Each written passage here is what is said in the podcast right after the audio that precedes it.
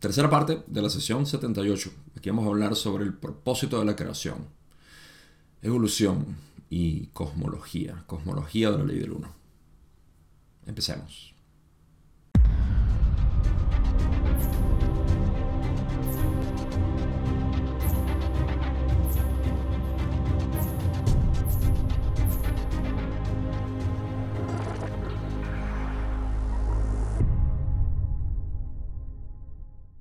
Hasta ahora la sesión 78 ha resultado bastante productiva en términos de el tipo de información que nos provee, sobre todo viniendo de las sesiones pasadas donde ha habido mucha conversación y va a continuar. Esto no termina aquí. Ha, habido mucha conversación con respecto a lo que es el ataque psíquico, eh, el estado de salud de Carla. De hecho, es una maravilla el hecho de que tengamos todo este libro 4 debido a que Carla estaba en una situación bastante crítica, digamos, eh, tanto física como metafísicamente. Y yo creo que pocas personas se atreverían a continuar un trabajo como este, como lo hicieron ellos tres.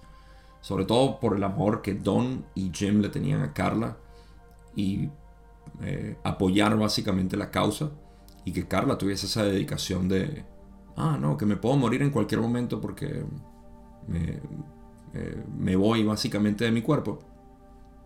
Eh, eso, eso es valor y coraje como no, no, lo esperaría yo de, muchas personas. Así que bueno, ah, en cualquier caso la sesión 78 nos ha llevado por diferentes temas. Uno de ellos ha sido una introducción bastante eh, apreciable de lo que es la matriz y potenciador de la mente, el cuerpo y el espíritu.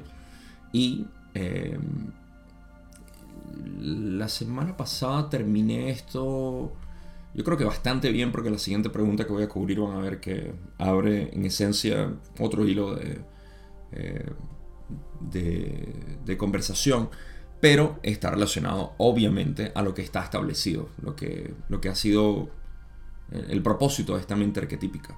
¿no? Y se va a explorar un poco por encima aquí el, propósito. Así que vamos a empezar con la primera pregunta que tengo. No hay mucha introducción que hacer. Y la primera pregunta que tengo es de la pregunta 21, donde Don dice, has afirmado anteriormente que la elección que se hace en esta densidad, la tercera densidad, es el eje sobre el que gira la creación. ¿Podrías ampliar tu razón para hacer esa afirmación? Raleigh dice, esta es una afirmación de la naturaleza de la creación, tal y como se las explicamos. Don dice, no he comprendido eso, ¿podrías decirlo de otra manera? Ra dice, como has observado, la creación de la que forma parte tu logos es una entidad cambiante que crece y aprende a una escala macrocósmica. El logos no es parte del tiempo, todo lo que se aprende de la experiencia en una octava es, por tanto, la cosecha de ese logo y es, además, la naturaleza de ese logos.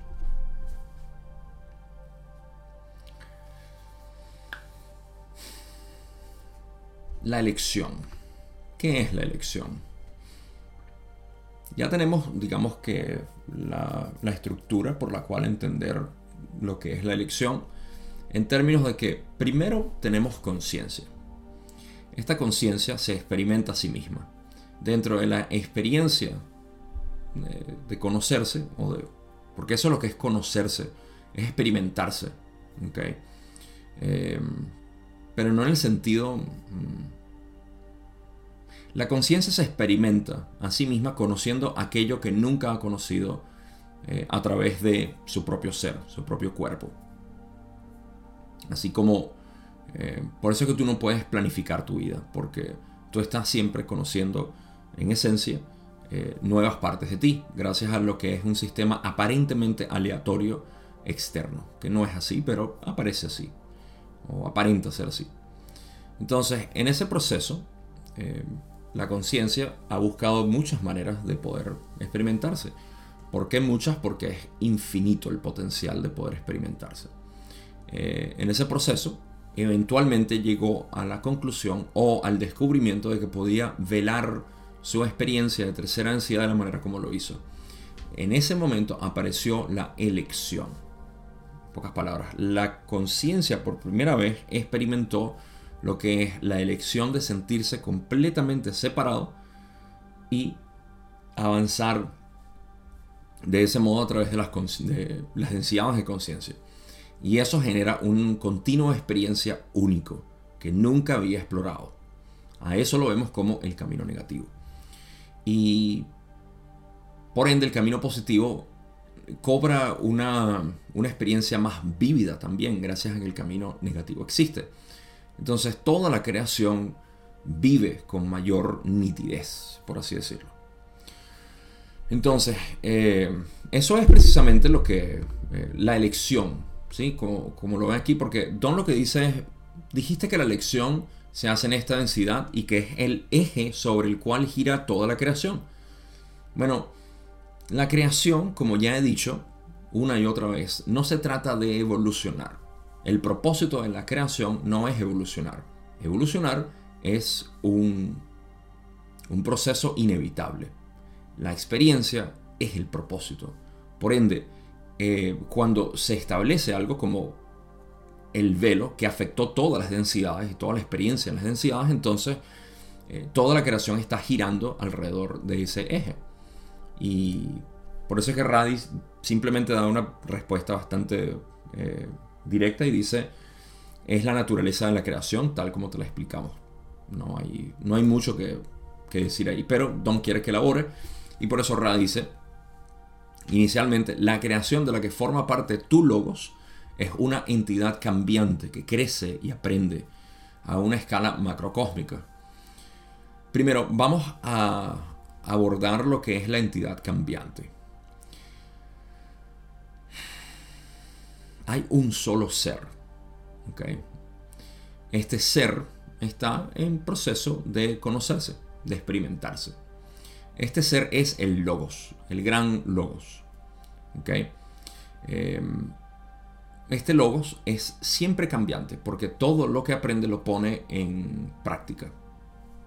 Es inevitable. Todo lo que aprende lo sintetiza como parte de una práctica y mejora constantemente su experiencia. La conciencia experimentándose a sí misma, saliendo del potencial infinito, va a querer experimentarse de todas las maneras posibles. ¿Por qué? Porque es posible. Y si es posible, lo va a hacer. Si eso te parece un poco extraño, llévalo a tu imaginación. Si, ¿Por qué tú tienes diferentes imaginaciones todos los días? ¿Por qué tu imaginación siempre está rondando en nuevas cosas? Incluso si estás repitiendo la misma imaginación, le estás agregando nuevos elementos. ¿Por qué haces eso? Porque puedes y lo vas a hacer. Nadie se queda con la misma imaginación todos los días de su vida. Siempre estamos creando algo nuevo. Y estamos buscando algo nuevo también. Entonces, esa, es la. Es una razón obvia. Y eh, el Logos aprende de manera macrocósmica. Quiero explicar esta parte porque se trata de lo que es la visión de la mente, como yo lo explico, siendo una mente eh, no una mente encapsulada, como normalmente creemos en nuestra ciencia occidental, que tu mente está encapsulada ahí. De alguna manera tiene una especie de envoltorio y, nada sale. Eh, tu mente es tu mente, no la compartimos. Y ese compartir en realidad va más allá de lo que es la familia, eh, el país, el planeta, la galaxia, etc. Esto es lo que llamo la mente cósmica. ¿sí? Y esa mente cósmica es lo que Ra habla, las raíces de la mente. Entonces, lo que aquí lo puedes jugar, de hecho, puedes jugar contigo para, para que veas que tú en realidad eres el creador. Em, si tú eres el creador, entonces tú debes tener acceso a la mente cósmica. ¿Es cierto? Por supuesto que es cierto. Tú tienes acceso a la mente cósmica. Gabo, pero yo no veo todo. Yo no veo toda la mente cósmica, por ende no estoy seguro. Ok, primero eso se trata del velo del olvido. Es la razón por la cual no, no ves todo. Pero no estás desconectado. El velo no te desconecta del creador. Ah, ¿cómo, ¿cómo conozco yo que yo soy el creador? Bueno, date cuenta de lo siguiente. Si tú eres el creador, entonces tú debes ser infinito. ¿Podemos revisar eso? Por supuesto que sí. Y lo revisamos y en nuestra experiencia mi yo no tiene límites. Puedo comprobar que soy el creador. Por ende, debo tener acceso a lo que es toda la mente cósmica, todas las raíces. Y la manera como tienes acceso no es no eres tú el ser separado que quiere accesar. Eres tú el ser que es que ya lo está accesando. Eso es algo difícil de digerir porque normalmente estamos asociados con el ser separado. Es que yo quiero esto para sacar de las raíces de la mente la manifestación de mi vida ideal, dice el ser separado y por ende no lo consigue. Eh, mientras que el ser absoluto está disfrutando a, largas anchas eh, lo que es esta experiencia a través de ti. Y en ese propósito está lo que es el acceso a la mente profunda, cósmica. Todo eso que eh, el ser absoluto que tú eres está aprendiendo lo está poniendo en juego.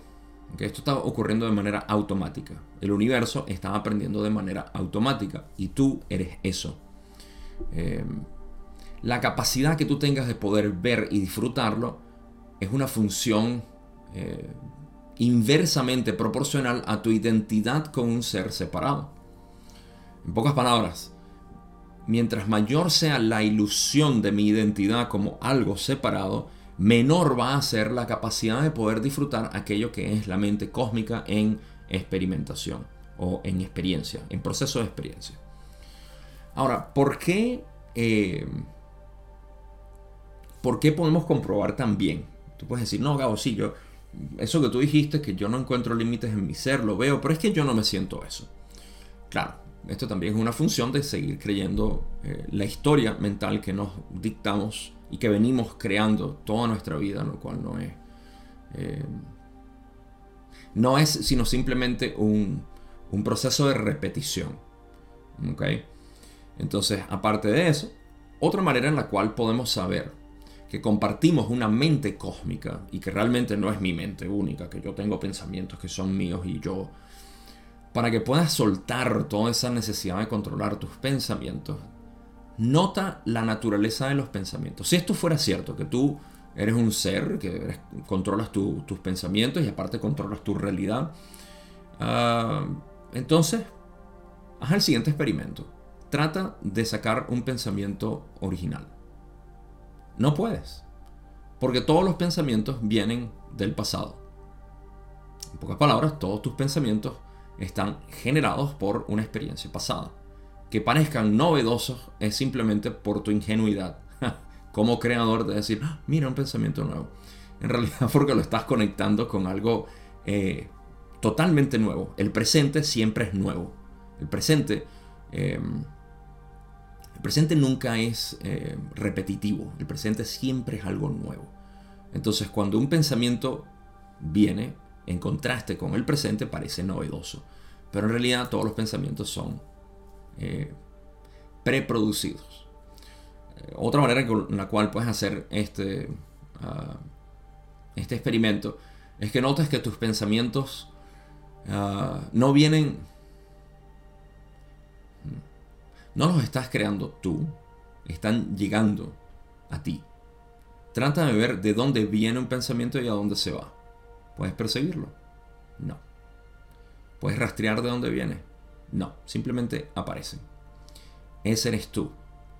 Tú eres el creador de los pensamientos sin necesidad de tener que literalmente crearlos. Simplemente salen. Y eso es parte de lo que es esta mente cósmica en movimiento. Tú, por ende, eres el pensamiento del universo.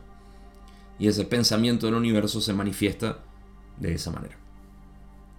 Así que todo esto para que veas, de hecho, podemos sustituir la palabra em, logos aquí. Em, y, vas a ver que la, palabra logos la sustituimos por ti, que por tú. Cuando Ra dice sobre todo, el logos no es parte del tiempo, tú no eres parte del tiempo.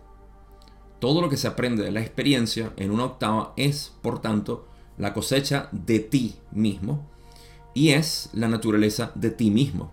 Si tú sustituyes logos por ti, esto tiene todo el sentido. Gabo, pero yo no me siento que, sea, que no sea parte del tiempo. Es una pregunta que puede surgir. Ah, porque te estás identificando una vez más por aquello que está en movimiento.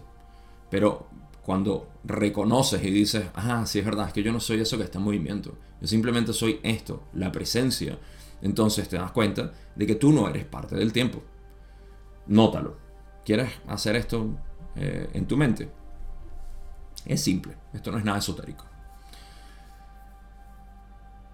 Nota que eh, para tú poder medir el tiempo, tienen que existir elementos en, en tu campo visual mental. ¿okay? Esos elementos aparecen en ti, por ende el tiempo se puede medir. Pero cuando esos elementos no están, tú no puedes decir que hay tiempo. Porque palabras, tú no puedes medir el tiempo a menos de que hayan eventos. Y esos eventos podemos llamarlos pensamientos, objetos, movimientos. Sin embargo, tú permaneces. Tú siempre estás para poder eh, generar los eventos que crean el tiempo.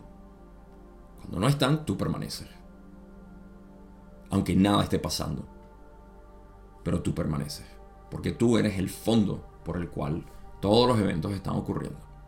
Por ende, tú no eres parte del tiempo. El logos no es parte del tiempo. Todo lo que se aprende de la experiencia en una octava todo lo que se aprende de experiencia en tu vida, octava puedes sustituirlo por vida, es la cosecha de ti mismo, de todo lo que has explorado. Y además es la naturaleza de ti mismo. Bastante simple, si lo ves de esta manera. Eh, vamos a seguir porque hay otra parte esta pregunta, donde Ra dice, la experiencia del logos original era vista en el espacio-tiempo pequeña. En este momento la experiencia es mayor. Por lo tanto, decimos, mientras nos dirigimos a ustedes en este espacio-tiempo, que la naturaleza de la creación es la que hemos descrito. Esto no niega el proceso por el que se ha logrado esta naturaleza, sino que simplemente ratifica el producto. ¿Ves? Una vez más eh, vemos lo que, lo que es la elección, eh, porque esa es la respuesta ¿no? que Ra está dando aquí. Todo esto para decir que la elección la experiencia del logos original era vista en el espacio-tiempo pequeña, antes del velo y por ende la, implementación de, de, la, de la elección. En este momento la experiencia es mayor. Por lo tanto, decimos ah, en este espacio-tiempo que la naturaleza de la creación es la que hemos descrito la naturaleza de la creación está basada en esta elección. Y vamos a explorar un poco más lo que es esa elección en, esta tercera parte. Esto no niega el proceso por el que se ha logrado esta naturaleza, queriendo decir que esto no niega el proceso, o sea, no estamos negando la experiencia pasada que llevó a que se generara el velo para crear la elección, sino que simplemente ratifica el producto de esa experiencia anterior. Y el producto es esta, es esta lección por la cual ahorita todo, eh, todo revoluciona, orbita alrededor de eso. Vamos a pasar a la siguiente pregunta. En la pregunta 23, mantengan en mente que Ra dice no. Así que esto está, eh, esto está negado. Después de la tercera densidad, dice Don, en nuestra experiencia, los complejos de memoria social se polarizan positiva y negativamente. La interacción entre los complejos de memoria social de polaridad opuesta es equivalente, pero en una escala ampliada, a la interacción entre los complejos mente, cuerpo, espíritu de polaridad opuesta. Es así como se adquiere la experiencia en función de la diferencia de polaridad en las densidades cuarta y quinta. Y la respuesta de Ra es no. Ah, esto lo puedo explicar rápido porque no requieren mucho, mucho análisis. ¿Dónde está suponiendo que, eh, o está preguntando, no está suponiendo, pero está preguntando bajo la suposición de que en cuarta, en quinta y en adelante, sobre todo en cuarta y en quinta, sexta no debería ser así, eh, al menos no, no tiene sentido que hagamos esa pregunta que si es una interacción, en esencia, todavía entre positivos y negativos. En pocas palabras, un complejo de memoria social positivo interactúa con un complejo de memoria social negativo y por ende continúan su evolución a través de las ansiedades. ¿Funciona así? Y Raleigh dice no. Ah, por eso es que Don dice, es así como se adquiere la experiencia en función de la diferencia de polaridad en las densidades cuarta y quinta. Habiendo hecho la pregunta anterior de que la interacción entre los complejos de memoria social de polaridades opuestas, eh, pero esto intensifica básicamente la experiencia entre esa interacción y, y Raleigh dice que no. En términos criollos, Don se preguntaba que si, así como nosotros en tercera densidad nos desarrollamos, eh, hacemos trabajo en conciencia a través de diferencia en potencial de polarización, si eso ocurre también en cuarta y en quinta, eh, en sexta no debería ocurrir porque no hay diferencia ya, pero en cuarta y en quinta ocurre eso. Eh, dijo cuarta y quinta, no dijo cuarta y quinta, pero no importa, nosotros sabemos que es eso. Y Raleigh dice que no, la razón la vamos a explicar ahorita, pero, pero eso es básicamente lo que está queriendo decir Don si, el trabajo se genera a través de diferencia de potencial polarizado entre eh, complejos de memoria social, positivos y negativos. Don pregunta en la 24. Esta es una pregunta difícil de formular, pero ¿cuál es la función o cuál es el valor experiencial de la formación de complejos de memoria social positivos y negativos de la separación de las polaridades en ese punto? en lugar de permitir la mezcla de complejos mente-cuerpo-espíritu de polaridad opuesta en las densidades superiores. O sea, ¿por qué no interactúan, básicamente? Y Raleigh dice, el propósito de la polaridad es desarrollar el potencial para hacer el trabajo.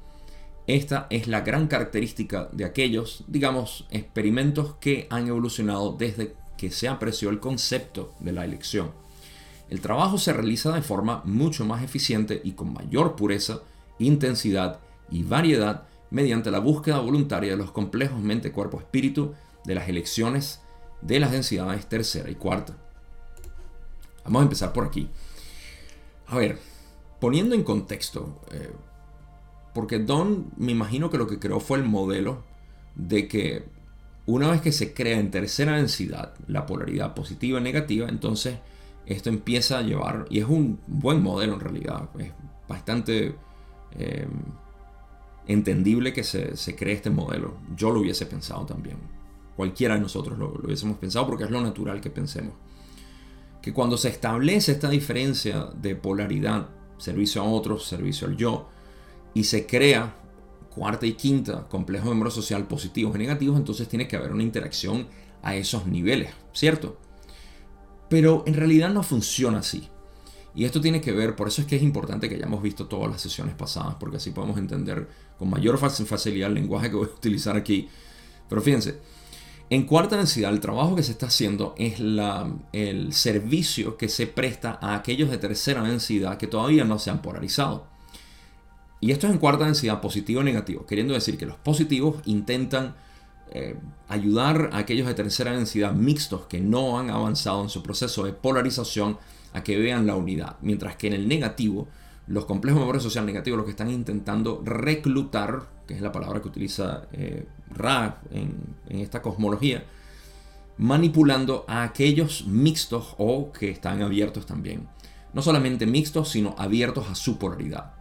Ya sea positivo o negativo, se ayuda de cuarta densidad a tercera.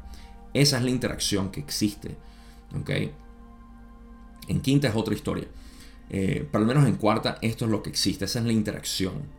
No hay interacción entre complejos de memoria social de cuarta densidad positivos y negativos. Cuando ocurre, Ra ha explicado que esto genera pérdida de polarización, porque la polarización que puedan tener se pierde al momento de una interacción entre dos complejos de memoria social opuestos. ¿Por qué? Lo explico. El complejo de memoria social positivo intenta aceptar eh, o dar la aceptación y amor al complejo de memoria social negativo. vamos a empezar a decir positivos y negativos aquí. El negativo de cuarta dice, ah, no, yo lo que quiero es manipularte para que tú vengas a trabajar para mí, para que seas mi lacayo. Y el positivo de cuarta dice, no, no, gracias, yo veo que eso no funciona así. Entonces, ambos fallan, porque el positivo al intentar dar amor, al intentar dar esa aceptación, el negativo rechazándolo y el negativo tratando de brindarle servicio al yo, y siendo rechazado, entonces pierden polaridad. Intentan ayudar a aquellos que no desean ser ayudados, básicamente, a su manera. Por eso su visión se vierte hacia tercera densidad dicen, ah, mira, ellos son más fáciles de trabajar. Unos manipulando, los otros dando esa sensación, dando destellos, ¿no? Destellos de luz sobre lo que es la, la polarización eh, positiva en este caso. Así que, em, por eso, el, desarrollo de la polaridad en tercera densidad es necesario para poder crear el trabajo subsecuente en las próximas densidades. Como, en este caso, en cuarta densidad, tercera y cuarta, dice Ra. Ya voy a explicar el por qué. Vamos a releer otra vez y van a ver que tiene sentido. Ra dice, el propósito de la polaridad es desarrollar el potencial para hacer el trabajo. Claro, una vez que la polaridad está desarrollada en tercera densidad, se genera el trabajo para las siguientes densidades. Esta es la gran característica de aquellos experimentos que han evolucionado desde que se apreció el concepto de la elección. Obvio, una vez que se estableció la elección, se generaron estas polaridades positivas y negativas, el creador se pudo experimentar de manera negativa completamente, tuvo esa posibilidad y ahora la creación se vive más, está más vívida, más nítida como tal. Y, en esa eh, nitidez de experiencia, cuarta y quinta también, y hasta sexta por supuesto, se enriquecieron de esta experiencia. El trabajo se realiza de forma mucho más eficiente y con mayor pureza intensidad y variedad mediante el trabajo de, la polarización. Em, estamos hablando de polarización aquí. El trabajo se realiza de forma mucho más eficiente y con mayor pureza, intensidad y variedad mediante la búsqueda voluntaria de los complejos mente-cuerpo-espíritu de las elecciones, de las lecciones de las densidades tercera y cuarta. Porque precisamente en tercera y cuarta estamos todavía en este proceso de dar a los demás, de, eh, de buscar, de, dar servicio. Recuerden, tercera, obviamente, se, se potencia a través del servicio, servicio al yo, servicio al otro, esa polarización. Mientras que en cuarta también se hace en su, respectivo, en su respectiva polaridad se, genera el servicio a otros o servicio al yo. Y, y ahí está el juego, ¿no? Pero quinta, ¿qué pasa en quinta? Ra dice, la acción de la quinta densidad es vista en el espacio-tiempo la misma con o sin polaridad. Sin embargo, vistas en el tiempo-espacio, las experiencias de sabiduría se amplían y profundizan enormemente debido, de nuevo, a la naturaleza voluntaria de la acción mente-cuerpo-espíritu polarizada. Ok, eh, descargo de responsabilidad. Lo que van a escuchar aquí es una interpretación no muy elaborada de mi parte, eh, porque no tengo mucho que, contribuir en cuanto a esta visión de lo que es la quinta densidad. Así que tómenlo como quieran y elaboren sus propias conclusiones. Em, ¿Qué pasa? Que en quinta densidad hay que recordar algo. En quinta densidad positiva no es necesario trabajar con un complejo miembro social. De hecho, en negativo también. Pudieran, tantos positivos o negativos, utilizar el recurso del complejo miembro social para beneficio de lo que es el proceso de eh, evolución a través de la quinta densidad. Eso es importante para mí mantenerlo en mente en mi limitada interpretación. Entonces, eh, por eso es que en el espacio-tiempo parece que el trabajo, la acción de la quinta densidad es la misma con o sin polaridad. Sin embargo, vista en el tiempo-espacio, las experiencias de sabiduría se amplían y profundizan enormemente debido, de nuevo, a la naturaleza voluntaria de la acción mente-cuerpo-espíritu polarizada. Mi manera de desenredar todo esto que Ra dijo es que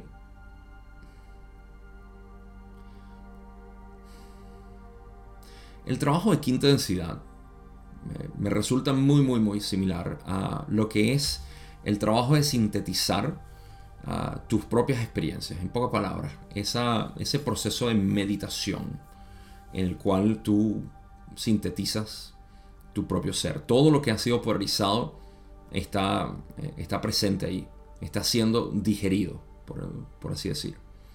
Por eso es que en quinta densidad es muy poco. Eh, fíjense, ah, el paralelo en cuanto al trabajo que se puede hacer con el complejo de memoria social o sin él es el mismo en términos de lo que ha sido este, eh, este proceso de despertar, al menos en mi caso. Desde todo el proceso, el proceso de despertar, uno lo asocia con, diferentes prácticas. Una de esas prácticas es reunirse con un grupo eh, y ver cuáles son esa, eh, eso que tienen para aportar. Normalmente esto se hace con lo que yo llamaba antes la tribu, ¿no? Hay personas que eh, buscan todavía este tipo de, de grupos en los cuales uno poder eh, reunirse y compartir de una manera con la cual eh, se pueda sintetizar este, este conocimiento. Y este, este grupo es útil. Este grupo puede ser útil. Dependiendo de varios factores, por supuesto. Pero no es necesario. Entonces, no es necesario el uno tener un... Creo que la palabra es sanga, donde eh, se reúnen, en esencia, para hablar de esta filosofía y poder sacar eh, entendimientos, ¿no? Y em, esto siempre es liderado por alguien que es quien maneja el lenguaje y quien ayuda a verlo de esta manera. Esto se puede concebir erróneamente, pero no voy a entrar en esos detalles. El, propósito entonces es que uno se reúna bajo un mismo, bajo una misma, un mismo techo de búsqueda. ¿okay? Y, y, eso es lo que es para mí el complejo memoria social. Pero no es necesario reunirse bajo ese techo porque eh, de hecho, no es que no sea necesario, es que se pueden utilizar, se puede utilizar y se puede sintetizar solo. Ese trabajo individual que uno tiene que hacer eh, es lo que representa para mí la quinta densidad. Por eso es que de ahí es donde se destila la sabiduría. ¿no? Las experiencias de la sabiduría en tiempo-espacio se amplían y profundizan enormemente debido a la naturaleza voluntaria de la acción mente-cuerpo-espíritu polarizada. Interesante que no haya dicho complejo mente, cuerpo, espíritu. Eh, pero tampoco es necesario ponerlo. Simplemente saber que la mente, cuerpo, espíritu polarizada ya es suficiente para generar este tipo de trabajo. Y ese es el trabajo de quinta densidad. Entonces, quinta densidad es beneficiada evidentemente por la, la polaridad elegida. Eh, pero no se hace un trabajo directo, por así decir. Por eso es que me parece que dice la acción de la quinta densidad es vista en el espacio-tiempo la misma con o sin polaridad. Simple. Eh, es un trabajo de internalización, por lo que yo veo. Ah, puedo equivocado, de nuevo. No le, no le he puesto mucho pensamiento a, esta, a este párrafo, pero eh, me, me da mucho que pensar, sobre todo con esto que Ra ha explicado antes, que no es necesario el complejo de memoria social para poder hacer el trabajo necesario en quinta densidad, pero puede ser útil como un recurso. Del mismo modo, no es necesario un grupo o gente con la cual tú necesites reunirte y estar y compartir y eso, porque al final todo eso lo que hace es estimularte para que tú puedas eh, hacer introspección y avanzar en tu, en tu propia sabiduría. A ver, hablando de avanzar, avancemos a la siguiente pregunta. Don dice en la pregunta 25, entonces estás diciendo que como resultado de la polarización de la conciencia que se ha producido más tarde en la evolución galáctica, las experiencias son mucho más, digamos, profundas o más profundas a lo largo de los dos caminos. Estas experiencias son independientes del otro camino o debe haber una acción a través de la diferencia potenciada entre la polaridad positiva y la negativa. O es posible tener esta experiencia simplemente con la polaridad única? Esto es difícil de preguntar. Ra está de acuerdo y dice, intentaremos extraer lo esencial de tu pregunta de la verborrea que la rodea. Eh, las densidades cuarta y quinta son bastante independientes. La polaridad positiva funciona sin necesidad de la negativa y viceversa. Hay que tener en cuenta que al intentar influir en los complejos mente, cuerpo, espíritu de tercera densidad, en la elección de la polaridad se produce una buena interacción entre las dos polaridades.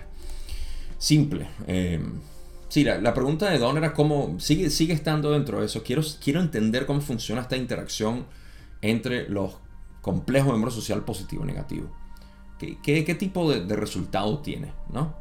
¿Estas experiencias son independientes del otro camino? O debe haber una acción a través de la diferencia potenciada entre la polaridad positiva y negativa. Como ya expliqué, no existe eh, interacción entre cuarta positiva y cuarta negativa que sea de, utilidad para evolución. Al menos nada, nada que pueda ser útil o, eficiente. Eh, o es posible tener esa experiencia simplemente por la polaridad única.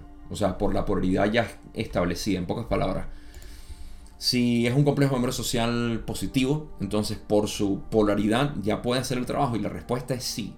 Sí puede hacer su trabajo sin necesidad de recurrir a la polaridad negativa de la misma densidad. por eso es que Ra explica aquí, las densidades cuarta y quinta son bastante independientes. Explico. Independientes en el sentido de que no necesitan al equivalente en su densidad para hacer trabajo. Son independientes. Ahorita estuve hablando de la independencia que existe en quinta densidad, no me refiero a eso eh, no se refiere a eso. Eh, yo me refiero a que es independiente del complejo de social el trabajo que se hace. Pero bueno, para no confundir más, simplemente entiendan en el modelo que las densidades cuarta y quinta son bastante independientes en términos de polaridad, que no necesitan de su equivalente en la densidad para hacer trabajo.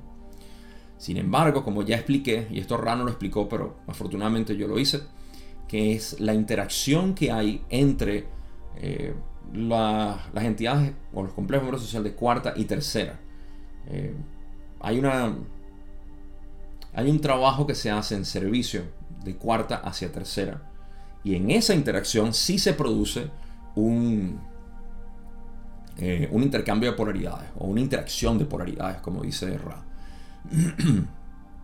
tiene sentido porque un complejo de memoria social polarizado ya sea positivo o negativo cuando hace contacto con tercera densidad, al hacer contacto con tercera densidad, eh, establece eh, una diferencia de polaridad. Y eso genera una, una, interacción entre polaridades. Ya sea la persona mixta, que no sabe qué está haciendo, o a dónde quiere ir, está indecisa, o con una persona ya polarizada. Alguien polarizado llama a su polaridad. Alguien mixto llama a ambas polaridades. Por eso es que vemos el hecho, aprovecho para lanzar esta, eh, un chequeo de realidad, la psicología. Ah, no, no, no nos vayamos a, a otras personas, hablemos de nosotros mismos. Cuando tú te sientes en esa incertidumbre, en esa... Eh, porque nosotros decimos, ah, que nos encanta ver la mitología. Por eso es que los humanos hemos creado mitología de todo. Y miren, marquen mis palabras que el material de Ra indudablemente va a crear una mitología. De hecho, ya la está creando. Y es una de las cosas de la cual yo hablo en contra de.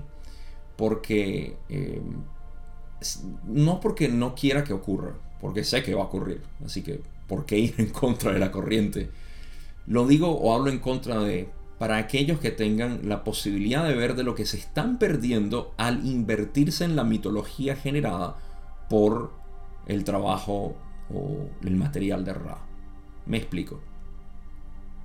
Cuando empezamos a hablar de entidades positivas y negativas y cuarta densidad, complejo memoria social y todo esto, empezamos a generar siempre burbujas mentales de lo que son ah, otros otros elementos de la creación. En pocas palabras, como hace un tiempo alguien me dijo, yo tengo evidencia de que hay otros seres y los grabé. Y yo dije, no, no te lo niego, existen, pero existen dentro de ti, no fuera de ti. Y sus pruebas eran que estaba grabado en, una cinta. Pero esa cinta acaso no está en ti. ¿Sí? Esa, es la, la limitación que existe en términos de vocabulario cuando hablamos de, desde el término de la ley del uno o no dual, sexta densidad, y todavía el ser separado que dice yo existo y hay otras cosas fuera de mí. Entonces, esta misma mentalidad tiende a crear la mitología a la cual yo estoy advirtiendo que te roba básicamente tu experiencia de estar en el presente y de el presente unificar todo. ¿okay? Así que, de nuevo digo, esto no es para que no se cree en la mitología, se va a crear. Y de hecho estoy anunciando, soy el profeta Gabo, que dice que esta, estas mitologías de entidades de Orión, ya, ya, se está viendo. Hay gente que habla con esto en mente ya diciendo, no, es que había unas entidades de Orión aquí afectándome. Ok. Así que tomémonos a nosotros como ejemplo siempre. Cada vez que nosotros nos, eh, nos sentimos em, confundidos, dudando, em, que estamos en, eh, un, punto de disyuntiva y, estamos eh, en sufrimiento, todo, todo eso es la interacción. Pueden verlo si quieren. Si lo ven de manera caricaturesca, se pueden hasta asombrar. en ese momento hay dos complejos de memoria social actuando sobre ti. El positivo y el negativo. Por eso es que estás confundida o confundido. Por eso es que te sientes así. Por eso es que dudas. Porque en ese momento hay una interacción entre polaridades opuestas y que simplemente te sientes... Eh, es, como una especie de, de, em, de, entropía que está ocurriendo en ti. Es como que está ebulliendo algo.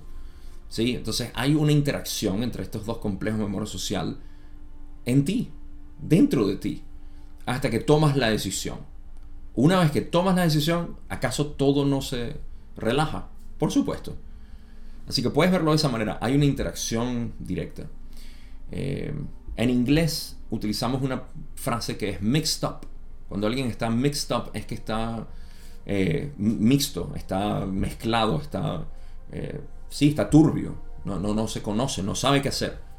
Es una indecisión constante y frustración y, rabia y todas estas emociones surgen desde la indecisión. ¿Y de qué estamos hablando? De la elección, decisión.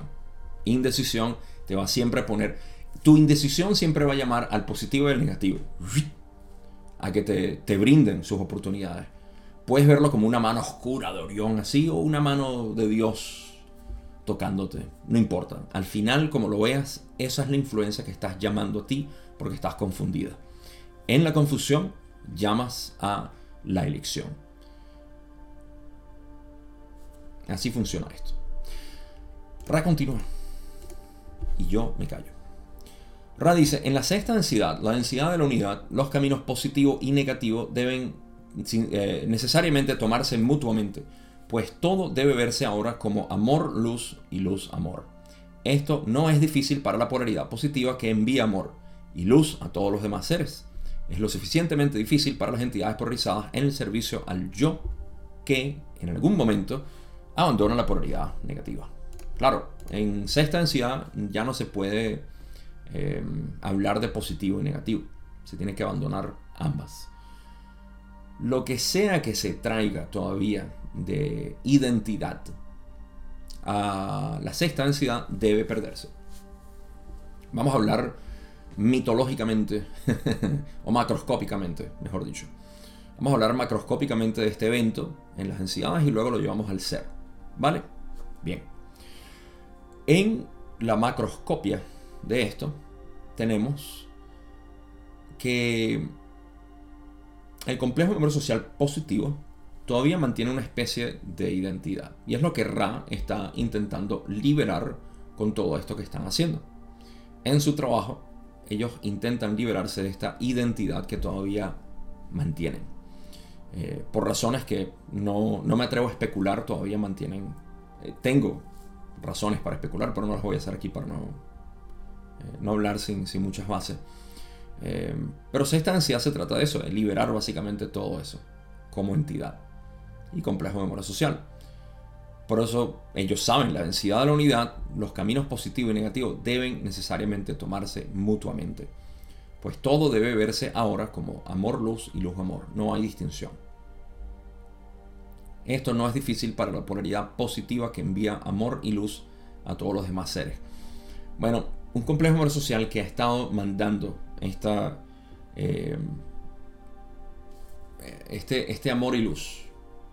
Ese es su trabajo. El trabajo de sexta densidad es muy similar al de cuarto, donde están brindando a toda la creación en realidad, tanto los de quinta como los de cuarta y los de tercera, ofrecen este entendimiento eh, superior de unidad. En ese trabajo de unidad,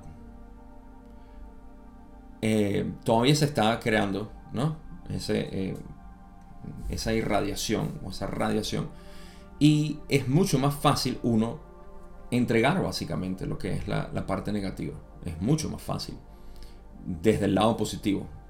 Porque desde un principio uno ha estado yendo en contra de la ilusión. Voy a explicar esto, por supuesto. Eh, de hecho, lo voy a explicar cuando haga mi transición a explicar lo que. A explicarlo desde el punto de vista humano, que es lo que siempre me interesa hacer, de una manera práctica, para nosotros. Entonces, para el negativo se le hace el complejo de memoria social negativo, o la entidad negativa en sexta, se le hace muy difícil porque hasta ese momento su identidad gloriosa del creador incluía nada más su experiencia, no la de los demás. La de los demás era algo que debía dominar. Por eso hay una fricción muy fuerte al intentar liberar esta identidad tan fuerte que se ha creado a través de todas las densidades, pero eventualmente necesita hacerlo si quiere disfrutar cada vez más de esta gloria, del poder del creador mismo lo cual quiere y desea enormemente. No hay nada más que un complejo de memoria social negativo desee que es experimentar la gloria de ser el creador. Pero hasta ahora lo estaba haciendo desde el lado incorrecto, que era la creencia del yo como una entidad única a diferencia de los demás. ¿Ok? Entonces en ese momento se libera por completo y abandona la polaridad negativa ya no hay polaridad negativa. Entonces hay simplemente, ya ni siquiera es adecuado decir polaridad positiva, sino simplemente unidad. No dualidad. ok, entonces en el lado positivo vamos a hacer el puente de la siguiente manera.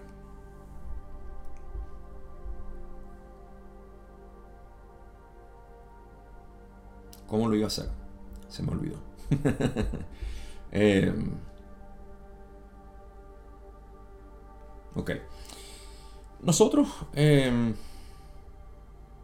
sí, el puente es el siguiente, ya me acordé.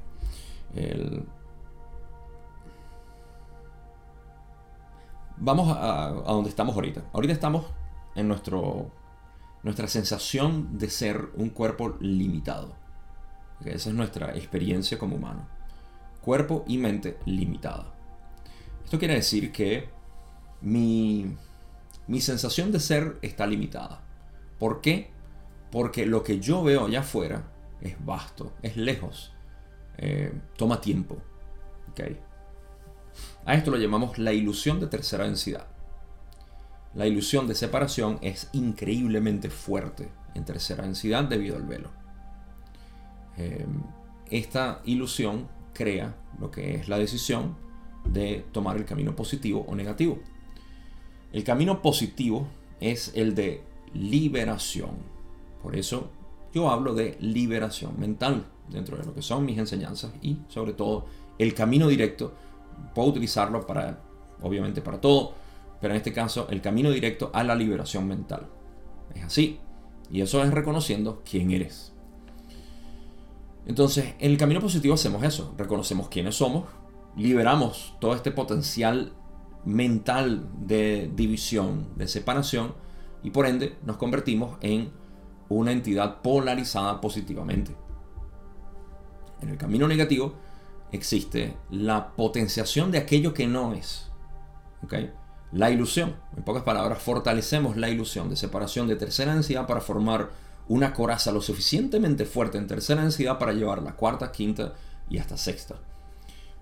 Y en cada uno de esos pasos fortaleciéndola cada vez más. Así que se genera esa sensación de separación aquí y se fortalece o se libera.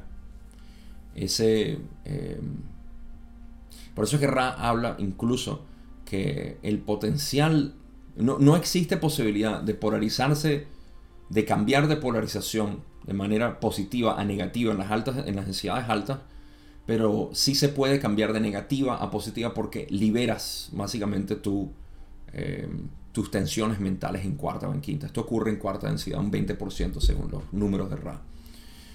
Pero no existe alguien o un complejo número social positivo que se torne negativo de repente. No es posible. De repente en un futuro creamos eso y la experiencia va a ser fantástica.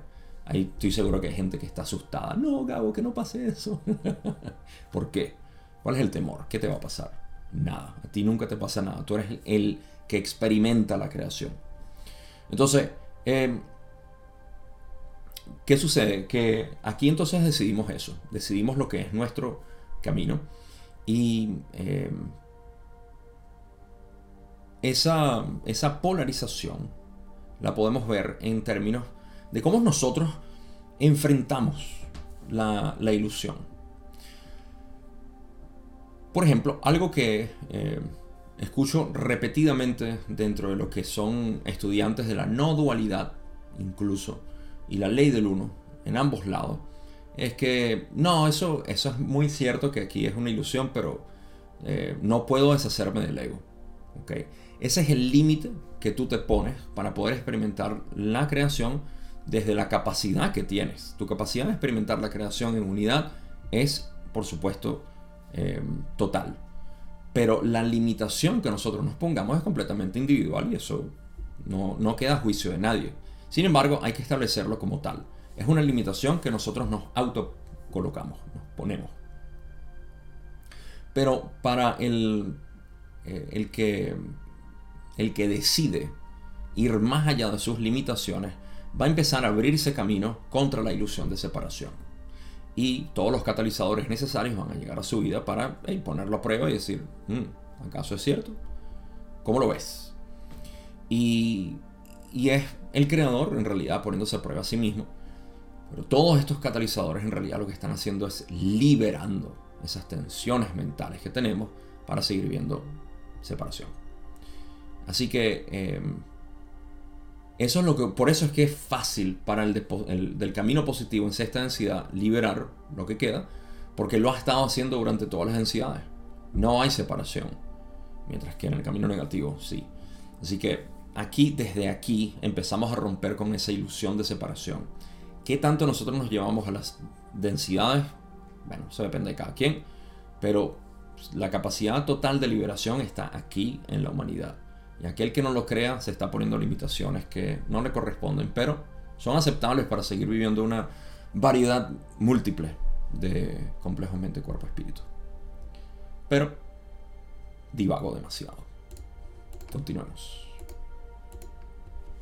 Pregunta 26, donde dice, la elección de la polaridad como circunstancia única, por así decirlo, para la base arquetípica de la mente. Ah, primero, voy a releer esto para que sepan que esto es una síntesis muy larga de Don y, es muy es muy buena, pero no la voy a releer, así que vayan leyéndola, escuchándola conmigo y por favor, simplemente disfrútenla y digiéranla. Don dice, la elección de la polaridad como circunstancia única, por así decirlo, para la base arquetípica de la evolución de la conciencia en nuestra experiencia particular, me indica que hemos llegado, a través de un largo proceso del creador conociéndose a sí mismo, a una posición de eficiencia presente o máxima para el diseño de un proceso de experiencia. Ese diseño para la máxima eficiencia está en las raíces de la conciencia y es la mente arquetípica y es un producto de todo lo que ha pasado antes. Hay sin duda conceptos arquetípicos relativamente puros para los siete conceptos de mente, cuerpo y espíritu. Creo que el lenguaje que tenemos para ellos es algo inadecuado.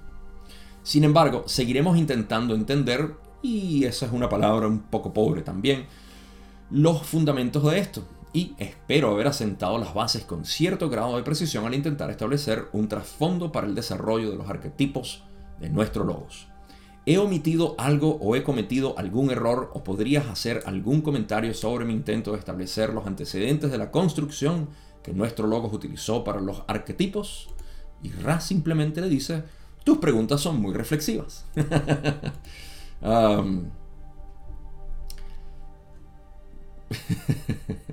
Primero, quiero... Eh, quiero especular o sacar mi conclusión de por qué eh, cuando normalmente ellos les gusta elaborar en esencia le hicieron este le, dieron esta respuesta tan corta y tajante no en un sentido obviamente negativo o peyorativo sino eh, tajante fueron bien directos. Tus preguntas son muy reflexivas. Fue un comentario ante que una, más, que una respuesta fue un comentario ¿qué está haciendo Don? Don está, eh, intentando establecer una especie de estructura ¿okay? por la cual eh, Don siendo muy mecanista, eh, mecanístico, o mecanista, no sé, muy mecánico en su manera de pensar.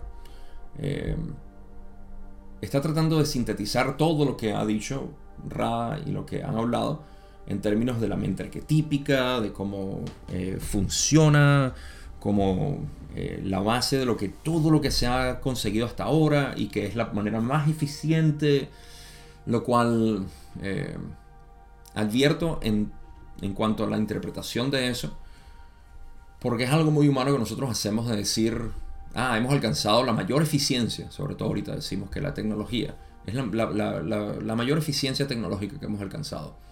Esto es cierto en términos de que el presente siempre contiene la parte más eficiente de lo que se ha alcanzado. Pero esto crea una, un problema de visión errónea, que es el siguiente. El decir, eh, esto es lo máximo, y perder esto sería regresar a lo básico y a lo peor. En pocas palabras, tememos perder lo que tenemos ahorita, porque va, va a desmejorarse. Ese es el temor colectivo que tenemos de que nuestra sociedad puede desmejorar. Y constantemente lo vemos ah, la cultura, los jóvenes, todas las generaciones dicen eso, los jóvenes ya no saben lo que están haciendo. En mis tiempos, eh, ese es el tipo de, pensamiento que se genera cuando uno piensa que, eh, cuando uno olvida que en el presente está siempre sintetizado la máxima eficiencia de experiencia. Entonces pongo el ejemplo de una catástrofe nuclear. ¿Acaso todo ahí no se destruye? Ah, todo se, se perdió, todo lo que habíamos hecho tan bello este planeta, lo destruimos. Ah, no, esa es la manera más eficiente de experimentar el producto de todas nuestras experiencias pasadas. Entonces siempre estamos experimentando lo, más eficiente. Lo más eficiente. Así que esa es una de las cosas que, que Don dijo ahí que a mí me queda eh, un poco bailando. Pero es cierto que sí, en el presente, la mente arquetípica que tenemos ahorita es definitivamente la más eficiente para este tipo de experiencia. Más adelante será obsoleta básicamente. Eh, y habrá algo nuevo que lo habrá sustituido también. Pero entonces todo esto es para crear una estructura, una manera eh, muy eh, preestablecida de decir esto es así como funciona. Y la pregunta de dónde, de hecho, al final decir... Ah, ¿He omitido algo o he cometido algún error o podrías hacer algún comentario sobre mi intento de establecer los antecedentes de la construcción que nuestro logos utilizó para los arquetipos? Está buscando decir, mira, he construido esto y está bien, ¿verdad? Está bien. Ra no le interesa decir si algo está bien o mal, simplemente eh, decir, hey, ah, por eso es que le responden tus preguntas son muy reflexivas, sin decirle absolutamente nada. Porque a veces nosotros hacemos eso. Lo estoy haciendo bien, ¿verdad? Y yo siempre eh, arrugo un poco la cara cuando me preguntan eso porque eh, sé que en el fondo están diciendo, ya no lo estoy haciendo mal. Pero ese ya no lo estoy haciendo mal tiene que venir al frente otra vez al decir, si lo estoy haciendo bien, ¿acaso puedo hacerlo mal? Por supuesto que sí. Entonces, no se trata de hacerlo bien o de tenerlo bien y si has omitido cosas o si estás evitando es que tu interpretación de la realidad está bien, siempre está bien. No hay ningún error, no hay, no hay ningún fallo, no hay nada de esto. Entonces, eh, Ra básicamente le da esa respuesta de, decir, no, ah, sí, tus preguntas son muy reflexivas. Eh, porque es que no hay manera, no hay manera de uno decir, es como tratar de decir, no, es que me he definido bien. Mira, fuiste muy reflexivo al momento de definirte. Pero no, hay nada de eso. Y por eso es que ahorita Don le pregunta, en la pregunta 27, ¿Son correctas o he cometido errores? Está buscando algo absolutista, o, al menos suena absolutista. Y Ra lo que le dice es, no hay errores. Después Don le dice, permíteme decirlo de esta manera. He cometido errores en mi análisis de lo que ha llevado a la construcción de los arquetipos que experimentamos. Una vez más, aquí no se trata de, de ver que, Don era así. Es recordar que todos nosotros somos así. Todos nosotros tenemos, porque de, nuevo, Don no era una persona. Don representaba eh, de una manera muy individual aquellos elementos que todos los humanos tenemos. ¿Ok? Y bueno, generalizo con decir todos, pero como dice Ra, son uno de los problemas que tenemos al generalizar. Ustedes me entienden. Entonces, em, podemos ver en nosotros la actitud de Don. Y es lo que yo siempre intento hacer. Vamos a reflexionar dentro de nosotros cómo es que nosotros podemos ser así. Al intentar tomar una explicación y decir, ah, ya no, es que ya lo entiendo porque funciona de esta manera y así y así. Y ahora sí, ahora sí que entiendo esto es que me liberé. Lo siento, pero tú no te puedes liberar dependiendo de una explicación. Lo lamento muchísimo. Pero eso es decir, mira, eh, compré este candado y me lo voy a poner porque al ponérmelo me quita el candado viejo. ¿okay? Y me liberé. y el nuevo. Vamos con el nuevo. Ahora, cuando alguien venga y eh, ataque No, es alguien que lo haga por malicia, sino simplemente. Una situación ataque tu modelo, te vas a sentir derrumbado. Y por supuesto que deberías sentirte derrumbado. No te tuviste que haber parado en ese fundamento, en un principio. Tu fundamento, el fundamento más útil, y eficiente es lo desconocido. Ya tú sabes dónde estás parado, en lo desconocido. Y se siente muy bien. Es el ego, el único que se siente aterrado de estar en lo desconocido. Porque el ego solamente conoce lo conocido. no puedes conocer lo desconocido y por ende se siente eh, ansioso. Entonces, por eso es que Don dice esto. Eh, permíteme explicarlo de esta manera. He cometido errores en mi análisis de lo que he llevado a la construcción de los arquetipos que, experimentamos. Eh, está intentando crear un fundamento por el cual decir, ah, sí. La respuesta de Ra, por supuesto que es legendaria. Ra le dice, podemos compartir la observación de que el juicio no forma parte de la interacción entre los complejos mente, cuerpo, espíritu. Hemos intentado responder a cada una de las preguntas de la forma más completa que tu lenguaje y el alcance de tu información previa nos permiten. Podemos sugerir que si al leer este material tienen más preguntas para refinar algún concepto, pueden hacerlas y de nuevo intentaremos responderlas adecuadamente. en resumidas cuentas, lo que Ra le dijo aquí es, relájate. Eh, Aquí no se trata de establecer si algo eh, está bien o está mal, si hay errores o no. Hemos estado hablando de una manera bastante amena, tú has comprendido algunas cosas y si tú tienes preguntas sobre lo que hemos hablado, hablemosla.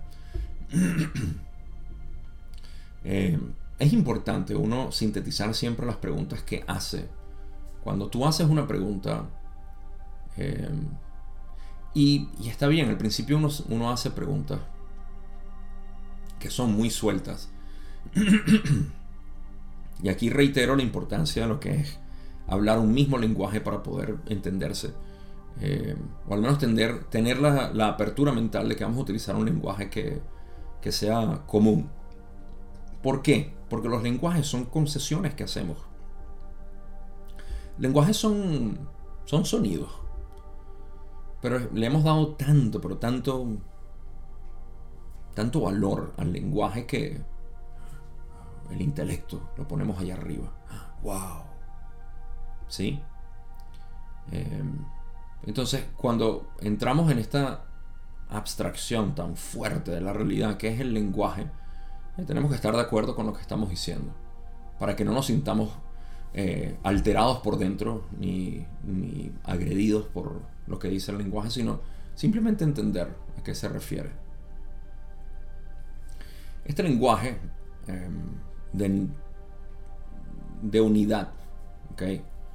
Eh, conciencia unitaria, vamos a llamarlo. El lenguaje de conciencia unitaria debe partir en que ah, no hay manera correcta o incorrecta de poder explicar las cosas. si partimos desde ahí, el resto de nuestras conversaciones van a ser completamente amenas. Nunca vamos a tener ningún problema de, interpretación ni nada. Entonces, eh, porque no hay nada en serio. No hay nada que nos tomemos en serio en realidad. Y, y eso es importante siempre mantenerlo en mente. Porque nos podemos crear estos constructos mentales por los cuales nos sentimos aferrados a ellos. Y solo decepción viene de eso. Em, las preguntas, por ende, deben ser eh, sintetizadas lo mejor posible, basado en material ya establecido. Em, y esto lo digo por mi experiencia trabajando con, con, gente de manera directa. Con todas las personas que trabajo de manera directa, eh, tengo que pasar el filtro de saber si nos entendemos bien, si, si estamos si, si somos, si, si, está adecuado trabajar juntos. De lo contrario, no, no puedo trabajar con, con, alguien. Y esto no es por... O sea, eh, esto es simplemente ver si hay... Si compaginamos. Si no compaginamos, no vale la pena que trabajemos juntos.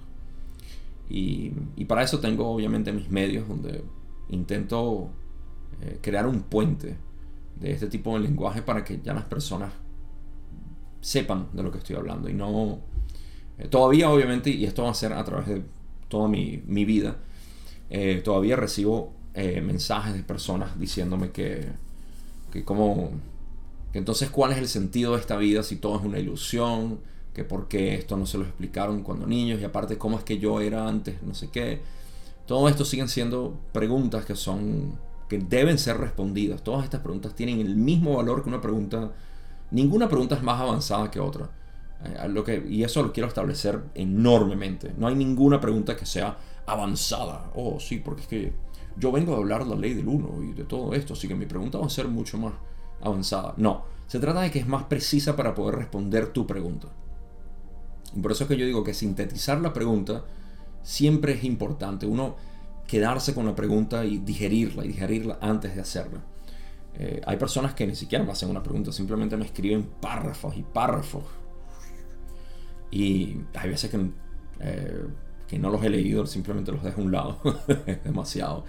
Em, pero me escriben párrafos y párrafos, digo, personas que no conozco, con las que no estoy, ni siquiera tengo una interacción. Em, y al final, de hecho, tengo un ejemplo de alguien que me escribió párrafo y párrafo y al final me dijo, ¿qué opinas de esto? Y la verdad es que fue, mi respuesta fue muy parecida a la de Ral, decir, tienes preguntas muy reflexivas, porque ¿qué más uno, qué, uno puede opinar con respecto a la, la, visión de vida de alguien más? Nada, que está bien y, y, es fantástico, pero, pero a veces que queremos preguntar cosas más profundas y, no lo hemos sintetizado. Y bueno, puedo hablar de esto por un rato, pero voy a avanzar, voy a cubrir dos preguntas más. Pregunta 29, donde dice, comprendo tus limitaciones para responder a esto. Gracias. ¿Podrías decirme cómo en primera densidad el viento y el fuego enseñan a la tierra y al agua? Esto es un tema completamente variado. Ra dice, puedes ver el aire y el fuego. Hay una corrección ahí porque Ra de hecho dijo agua y no fuego, pero eh, se supone que dijo fuego. De todas maneras, interprétenlo como ustedes quieran. Puedes ver el aire y el fuego de aquello que es caos, como iluminando y formando literalmente lo informe, pues la tierra y el agua estaban en el estado temporal sin formarse. A medida que los principios activos del fuego y el aire soplan y arden incandescentes sobre lo que nutre lo que ha de venir, el agua aprende a convertirse en mar, lago y río, ofreciendo la oportunidad de una vida viable. La Tierra aprende a tener forma, ofreciendo así la oportunidad de una vida viable. Aquí estamos entrando a lo que es una explicación metafísica, eh, poética y, de hecho, científica, hasta cierto punto, de lo que es nuestra explicación astrofísica de la formación del planeta Tierra. Creo que esta es, no, esta es la última pregunta que voy a cubrir, porque aquí lo dejé en inglés. Estoy viendo la pregunta 30. Ah, y aparte así quedan exactamente, ¿cuánto? Nueve preguntas más. Ocho, siete preguntas más. No, no mucho. Terminamos cortos para el próximo. Ok, entonces, eh, terminemos con esta parte poética de la creación. Y paso a la conclusión de esta sesión. Todo rima cuando le pones sazón. uh, pero no rima a menos de que salga del corazón. Así que vamos a continuar porque si no sigo eh, buscando palabras. Ok. Esa es una pregunta que yo me hice también.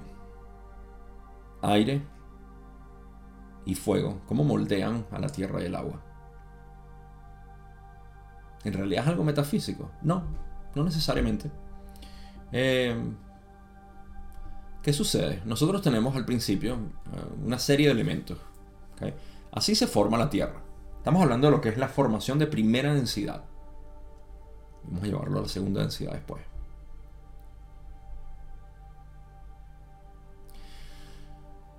En nuestro sistema de astrofísica eh, tenemos al Sol, o el Sol primordial, como una especie de disco, un disco solar.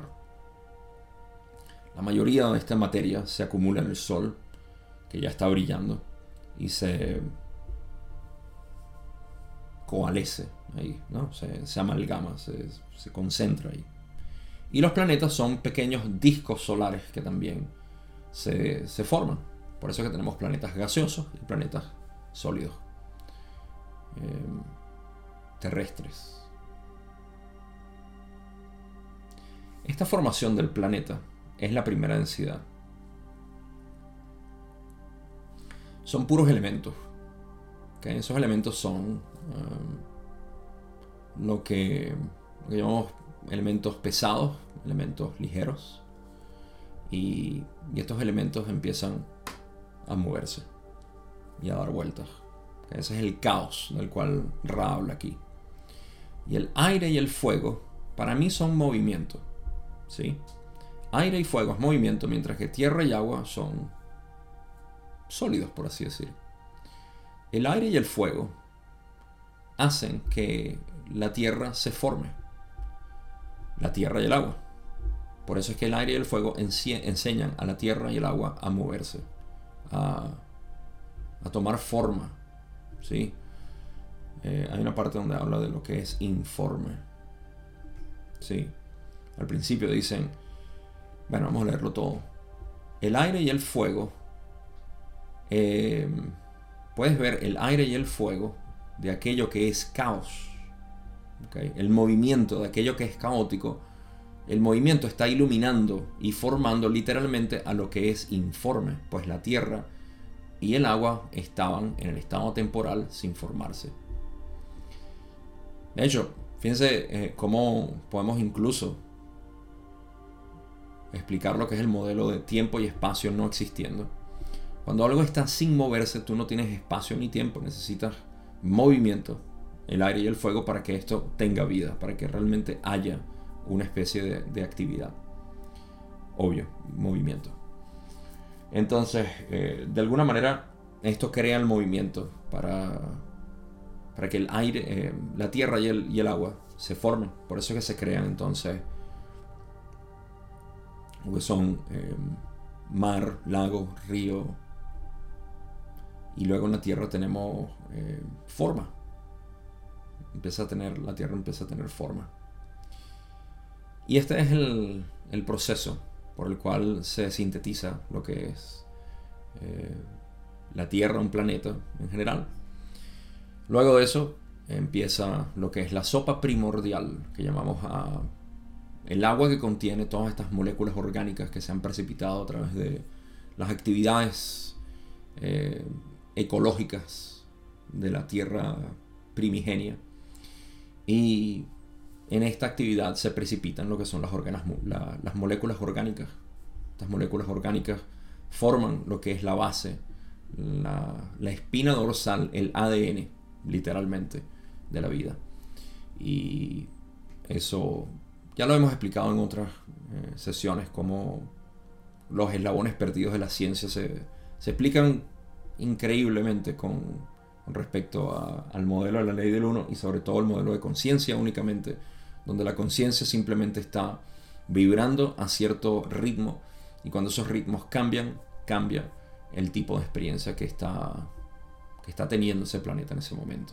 Eso es lo que llamamos densidades de conciencia, el nacimiento de la vida, el nacimiento de la autoconciencia, el nacimiento de la unidad como amor y reconocimiento, que es la cuarta densidad, y por ahí nos vamos. Así que con eso llego a conclusiones.